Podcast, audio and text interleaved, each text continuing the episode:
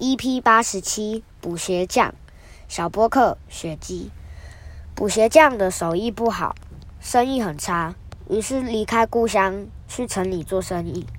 他来到一个大城市，把集中养生的草药混在一起，四处向人贩卖。我是一个神医，这种药能治百病。城里的人不疑有他，纷纷掏出钱来买。有一天，补鞋匠自己生了重病。官人想试试他的药是否真的有效，于是拿出一杯白开水，故意骗他说：“这是一杯毒药，你喝下去后再用自己的药方去解。若是成功了，我会给你一大笔周劳。”补鞋匠吓得双腿发软，跪在地上向官人求饶：“其实我只是一个补鞋匠，根本不懂任何医术呀！”